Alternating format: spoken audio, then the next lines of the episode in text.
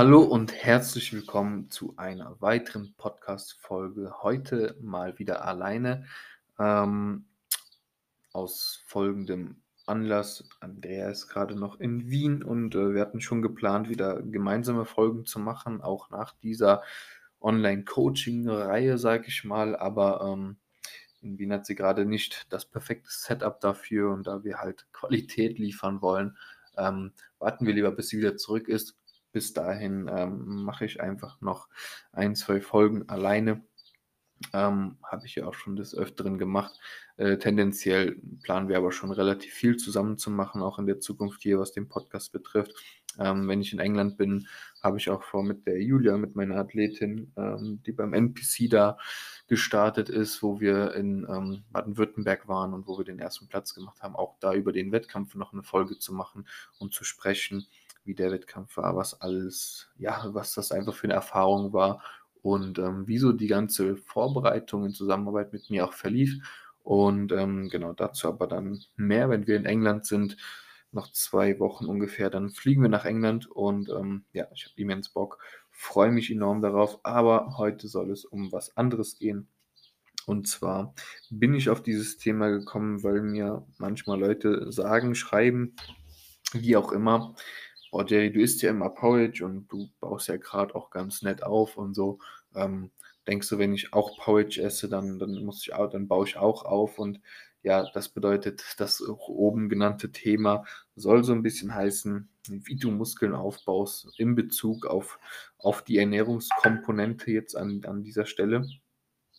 Und ähm, genau, also was du eigentlich essen musst, um Muskeln aufzubauen. So, und da wollte ich einfach so ein paar diverse Themen hier einfach mal oder ein paar diverse Unterpunkte einfach mal ein bisschen abklappern für euch und euch die, ja, sage ich mal, die einfachsten und simpelsten, aber auch die wichtigsten Points da einfach mal kurz mitgeben, die doch oft einfach wieder sehr unklar sind oder die oft einfach ja von vielen nicht irgendwo genutzt werden, die viele nicht wissen.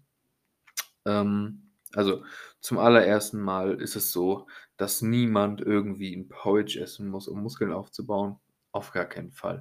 So, ganz, ganz wichtig, und das steht an oberster Stelle, ist, und das sage ich immer wieder, ist, was dir schmeckt und was du gut verträgst, sollte natürlich in deine Makronährstoffverteilung passen.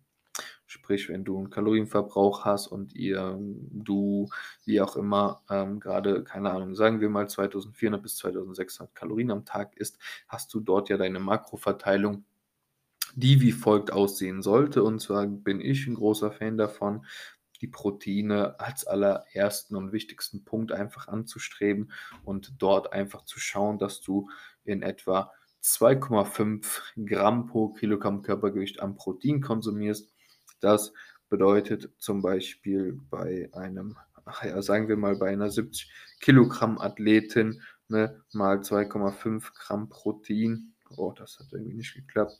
70 mal 2,5 sind wir bei 175 Gramm Protein am Tag. Damit seid ihr eigentlich auf der sicheren Seite und könnt davon ausgehen, dass ihr dort auf jeden Fall nicht zu wenig Protein esst und ausreichend Protein esst, um Muskulatur aufzubauen, um eure Muskulatur zu schützen und dementsprechend einfach auch dort ein gutes, ja, so ein gutes Setpoint einfach zu bilden.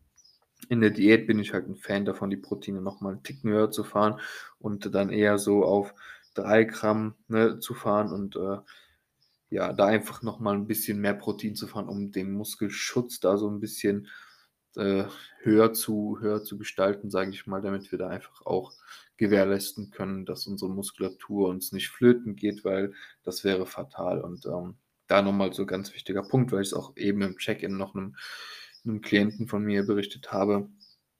Ähm, es ist einfach so, dein Protein sollte einfach immer stimmen und jeden Tag stimmen. Es ist nicht so, dass die Wochenbilanz da irgendwie was ausmacht, wie bei den Kalorien zum Beispiel, wo man das mal verkraften kann, wenn man äh, an einem Tag dann etwas weniger ist und am anderen Tag etwas mehr isst. Nein, bei den Proteinen ist es so, die sollten einfach tagtäglich on point sein. Du kannst nicht einen Tag nur 100 Gramm essen und am nächsten Tag isst du dann 300 Gramm oder so. Ganz, ganz wichtig. Äh, Proteine sollten täglich on point sein. Das ist das Erste, was ihr macht. Auch wenn ihr einen stressigen Tag habt oder ihr wisst, oh, heute werde ich nicht so viel Zeit haben zum Essen. plant vor und plant als allererstes eure Proteine, dass ihr mindestens drei bis vier Protein-Intakes am Tag habt. Ne? Das ist auch nochmal ganz wichtig an der Stelle. Ich bin ein Ultra-Fan davon, drei, min also mindestens drei, eher vier bis fünf Protein-Intakes am Tag zu haben. Ähm, bin ich so ein sehr großer Fan von. Genau, der nächste Punkt, den man sich dann so anguckt oder den ich mir dann angucke, ist so ein bisschen die Fettverteilung. Und ähm, ich bin auch kein Fan von, von High-Fat-Dosierungen, äh, aber wenn man jetzt mal davon ausgeht, was theoretisch äh, Sinn ergibt, dann bin ich ein Fan davon, von 0,6 bis 1 Gramm pro Kilogramm Körpergewicht Fett zu fahren. Das bedeutet halt bei einer 70 Kilo Athletin ähm, sagen wir mal von 50 bis 70 Gramm Fett, sage ich mal. Ähm, muss man auch nochmal so ein bisschen differenzieren, auch immer, um zu schauen, wer kommt damit klar, weniger Fett zu konsumieren, wer benötigt eher mehr, gerade bei Frauen und unnormal wichtig, da auch einfach darauf zu achten, dass der Hormonhaushalt einfach in einer guten Basis besteht und ähm, ich da nicht zu low fat fahren würde, aber auch bei Männern ist es genauso wichtig.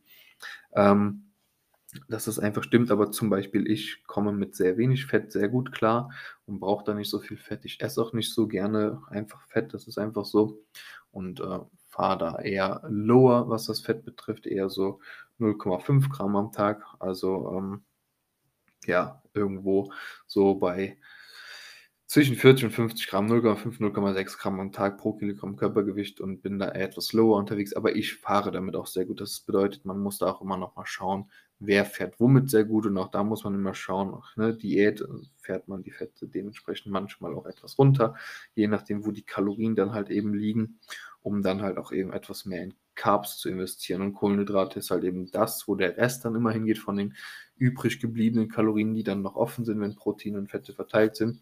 Und ähm, da geht dann halt der Rest hin, der uns dann eben diesen, diesen sinnvollen Aspekt gibt als Energielieferant und der uns ja vor allen Dingen, also an den Punkt zu kommen oder mal ganz kurz darauf einzugehen, wo Kohlenhydrate denn sehr dienlich sind oder wo ich den größten Anteil an Kohlenhydraten setzen würde, ist zuallererst einmal vor dem Training Pre-Workout, dann vor allen Dingen nach dem Training Post-Workout, ne? aber auch im Training finde ich je nach Trainingslänge Kohlenhydrate auch als essentiell wichtig, ähm, um einfach da dafür zu sorgen, dass unsere Glykogenspeicher arbeitsfähig sind und die irgendwo auch Saft haben, sage ich mal, weil Kohlenhydrate sind nichts anderes als Glykogenfüllmenge, sage ich mal, die unsere Glykogenspeicher füllen und die uns da irgendwo Leistung geben, damit wir arbeiten können, sage ich mal, oder hart trainieren können. Und deswegen bin ich halt ein Fan von relativ viel Kohlenhydrate vor dem Training, sage ich mal so. Ähm, dann im Training, je nach Trainingsdauer. Ich zum Beispiel trainiere immer so drei, dreieinhalb Stunden, bin schon relativ lang im Studio, ne, mache auch meine Steps währenddessen, davor und so und ähm, danach und bin dann schon dann relativ lange da und fahre da sehr gut mit dem Intra-Workout. Das bedeutet einfach eine Form von Clusterdextrin zum Beispiel. Das sind einfach schnelle Kohlenhydrate, die schnell verfügbar sind, die ich dann so ab Mitte N oder letztes Drittel meiner Trainingseinheit einfach noch implementiere, um da einfach dann auch weiterhin für die letzten Übungen leistungsfähig zu bleiben. Genau. Und dann nach dem Training Post-Workout, einfach um da auch relativ schnell die Glykogenspeicher wieder zu füllen, um dann auch da die regenerativen Kapazitäten voll ausschöpfen zu können. So sieht das aus, was das betrifft. Ähm, wie gesagt, bei dem Intra muss man mal schauen, ob das Sinn macht. Das ist immer abhängig von der Trainingsdauer. Dann, wenn wir einmal nochmal auf den Punkt ähm, Pre-Workout gehen, also Pre-Workout, das Meal, was ihr vor dem Training esst, würde ich halt auch schauen, dass ihr nicht esst und dann ins Training geht. Das verstehen viele Leute halt einfach, einfach nicht. Ja, das verstehen viele Leute falsch und die essen dann eine dicke Mahlzeit und gehen mit dem vollen Bauch äh, wahrscheinlich noch ordentlich viel Fett in der Mahlzeit dann ins Training und haben dann nicht so die Kraft vielleicht oder wundern sich über ihren Leistungseinbruch oder wie auch immer. Und zwar ist es so, dass euer Magen, wenn er voll ist und ihr gerade gut euch was reingeschaufelt habt, gut Carbs reingeschaufelt habt und vielleicht dann noch viel Fett dazu, was sowieso langsam verdaut, ähm, dass euer Körper dann auch viel Energie braucht, um einfach die Verdauung dort einfach auf Vordermann zu halten. Und dann werdet ihr dann nicht 100% fokussiert im Training sein können, ne? Also, da ist noch mal ganz, ganz wichtig an der Stelle Pre-Workout je nach Größe dieser Mahlzeit 1 bis 2 Stunden vor dem Training, ne? Kommt immer auf die Verdaulichkeit an. Wenn ihr jetzt 'n riesen Pott Haferflocken esst in der Form von Porridge oder so, würde ich eher wahrscheinlich 2 Stunden vorm Training dann essen. Wenn ihr jetzt 'n Reisbrei isst oder so, der schneller verdaulich ist und nicht so 'n Riesenpott oder so, dann kann man das auch schon einen Ticken näher ans Training fahren. Aber auch da ist super individuell. Da muss man auch immer gucken, wie man sich fühlt. Und, ähm, da, ja, will ich auch immer immer dazu einladen, beschäftigt euch mal mit eurem Körper und versucht mal auf ihn zu hören. So, ne? Wann wann habt ihr denn ein gutes Gefühl? Wann habt ihr das Gefühl, es sollte jetzt gut verdaut sein, der Magen ist nicht mehr so voll, nicht mehr so träge, ne? Das ist auch immer so wichtig, ne? Wenn ihr jetzt zum Beispiel 'n Tag habt, wo ihr einfach auch es nicht anders planen könnt und nicht wirklich 'n Pre-Workout vorher essen könnt, dann könnt ihr auch 'n Cluster Dextrin zum Beispiel trinken, einfach in in Kombination mit ERAs oder 'nem Isoclear oder so was. Dann habt ihr auch einfach da schnell verdauliche Proteine und Kohlenhydrate, wo ihr dann auch direkt ins Training gehen könnt, so, ne? Aber wenn ihr wenn ihr, wie gesagt, 'ne große, schwerer verdaulichere Mahlzeit esst, müsst ihr das schon so 'n bisschen timen, dass ihr dann noch etwas wartet, den Magen 'n bisschen verdauen lasst und dann, äh, dementsprechend auch die Kohlenhydrate verwerten könnt, wenn ihr im Training seid. Bedeutet, je nach Mahlzeitengröße 1 bis 2 Stunden. Wenn ihr es nicht schafft und 'n Cluster Dextrin zum Beispiel nur trinkt, was sowieso schnell da ist und schnell verdaulich ist, dann könnt ihr auch relativ zeitnah ins Training, also relativ direkt eigentlich ins Training starten. Ähm, genau, dann je nach Trainingslänge würde ich halt, wie gesagt, auch, ne, dann nicht nur das Cluster Dextrin trinken, sondern zusätzlich halt noch 'n bisschen Isoclear oder halt, äh, ERAs mit reinpacken, um da einfach auch noch 'ne gute Proteinquelle zu haben und da auch zu gewährleisten, dass Protein auch weiterhin versorgt ist. Und, ähm, genau, bei der Pre-Workout-Mahlzeit natürlich auch Protein mit reinzupacken, ne, damit ihr auch da gut mit Protein versorgt seid. Und, äh, Fette würde ich in der Pre-Workout-Mahlzeit eher vermeiden oder super gering halten, weil, wie gesagt, die die Verdauung eigentlich verlangsamen und, äh, das wird euch eigentlich nur aufhalten oder eher mehr Zeit kosten, dass dass ihr noch länger warten müsst, bis ihr ins Training gehen könnt. Genau, das erst mal so dazu. Wie gesagt, nach dem Training würde ich halt auch relativ schnell verdauliche Kohlenhydrate auch zu euch nehmen, ähm, einfach um schnell die Glykogenspeicher wieder zu füllen, die Regeneration anzukurbeln. Die werden wahrscheinlich auch nicht komplett leer sein, aber dennoch würde ich da einfach vor allen Dingen Priorität drauf legen, dann auch überwiegend Kohlenhydrate und Protein zuzuführen. Ähm, was aber vielleicht noch so 'n Punkt ist, wenn ihr in der Diät seid und ihr nicht so viele Kohlenhydrate habt, dann würde ich erst recht noch mal darauf schauen, dass ihr die Kohlenhydrate wirklich Pre und Post-Workout, also vor und nach dem Training konsumiert, weil grade dann, wenn ihr eh nicht mehr viel Kohlenhydrate habt, eure Glykogenspeicher eh nicht mehr so voll sind und, ähm, ja, wahrscheinlich sogar recht leer sind, grade in 'ner Wettkampfdiät oder so was, dann halt eben drauf zu achten, dass ihr wirklich dann noch mal expliziter Kohlenhydrate zum Training hin einsetzt, um da einfach im Training keine Einbußen zu haben, ne? Weil, wie gesagt, Kohlenhydrate sind unser Energielieferant und geben uns im Training die Kraft, um unser Gewicht zu bewegen. Und wir wollen grade in der Diät einfach nicht schwächer werden, weil wir wollen keine Muskulatur hergeben und deswegen Carbs it in, niemals vergessen. Ähm, dann noch 'n wichtiges Thema vielleicht auch, so wenn man wenn man jetzt darauf eingeht ja, Mikronährstoffverteilung, ähm, also Mikronährstoffe, dass die auch einfach gesaved sind. Ich würde da auch einfach, äh, schauen, dass ihr ich würde das auch gar nicht verkomplizieren. Ich würde einfach schauen, dass ihr über den Tag verteilt auch 'n bisschen Obst und Gemüse mit reinpackt. Pauschal kann man sagen 600 bis 800 Gramm, ähm, ist ja so die die Richtlinie, wo wo sich viele dran halten. Ähm, ja, ich denke, das passt auch sehr gut und würde einfach auch schauen, dass ihr da in dem Rahmen ungefähr euch aufhaltet so.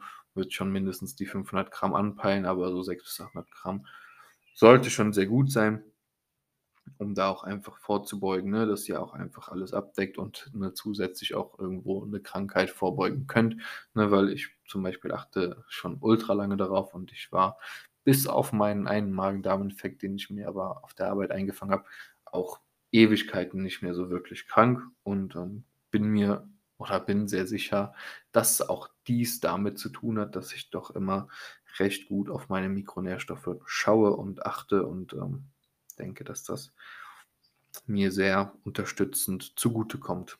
Genau. Ein weiteres Thema, was ich noch ansprechen möchte, ist, ne, weil wir brauchen einfach 'n guten Schlaf.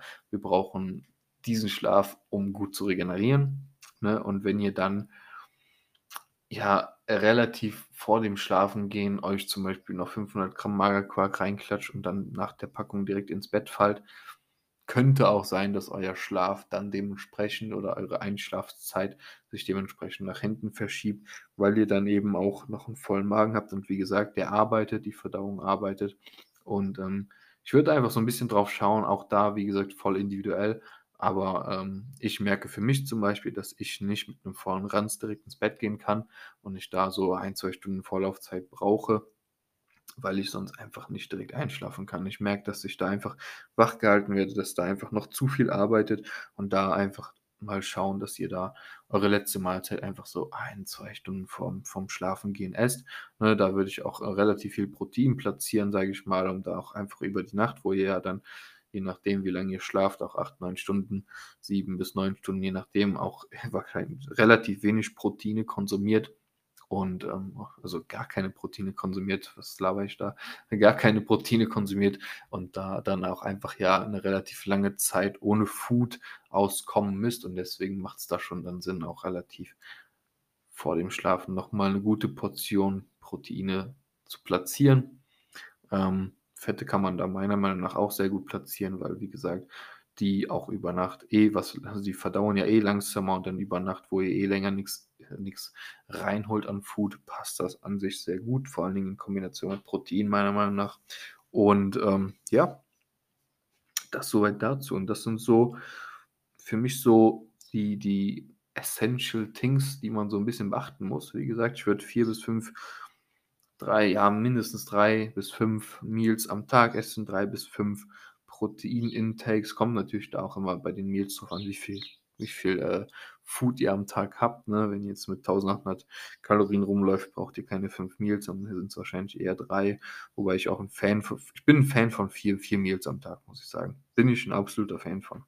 Und Protein-Intakes auch so 4. Aber bin ich auch so 'n absoluter Fan von mindestens 4, eher 5 Protein-Intakes am Tag verteilt in relativ zeitgleichen Abständen und dann, äh, ja, it's a simple thing, also, macht euch da nicht so 'n so 'n Riesending. Esst Meals, die euch schmecken, esst Meals, die euch für euch funktionieren und vor allen Dingen eure Mikro und Makronährstoffverteilung abdecken und, äh, dann sollte das alles gut funktionieren. Schlaf, Regeneration sind noch mal andere Themen und vor allen Dingen Training und, äh, intensives Training sind noch mal andere Themen, die kann ich auch gerne noch mal aufgreifen in anderen Podcast-Folgen, wenn ihr das möchtet. Und damit würde ich die Folge jetzt auch beenden.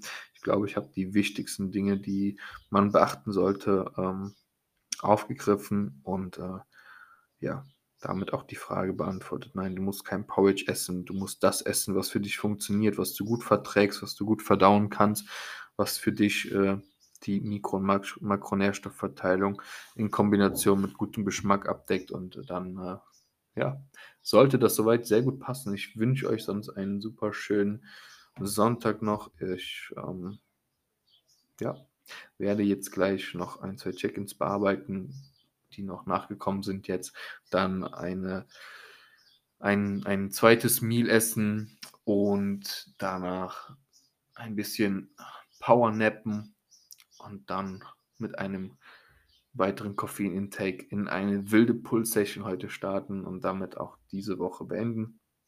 Ähm, wie gesagt, ich hoffe, dass ihr dann noch einen schönen Restsonntag habt, morgen einen schönen Feiertag. Ich hoffe, ihr habt frei und dann würde ich sagen, hören wir uns in der nächsten Folge. Bis bald und wie immer, wenn euch die Podcast-Folge gefallen hat, könnt ihr sie gerne teilen. Bewertet den den, äh, Podcast auch gerne mit 5 Sternen, wenn euch dem danach ist, wenn nicht, dann auch mit weniger. Und, ähm, ja, ich ich ich bedanke mich immer für euren Support, weiß es sehr zu schätzen.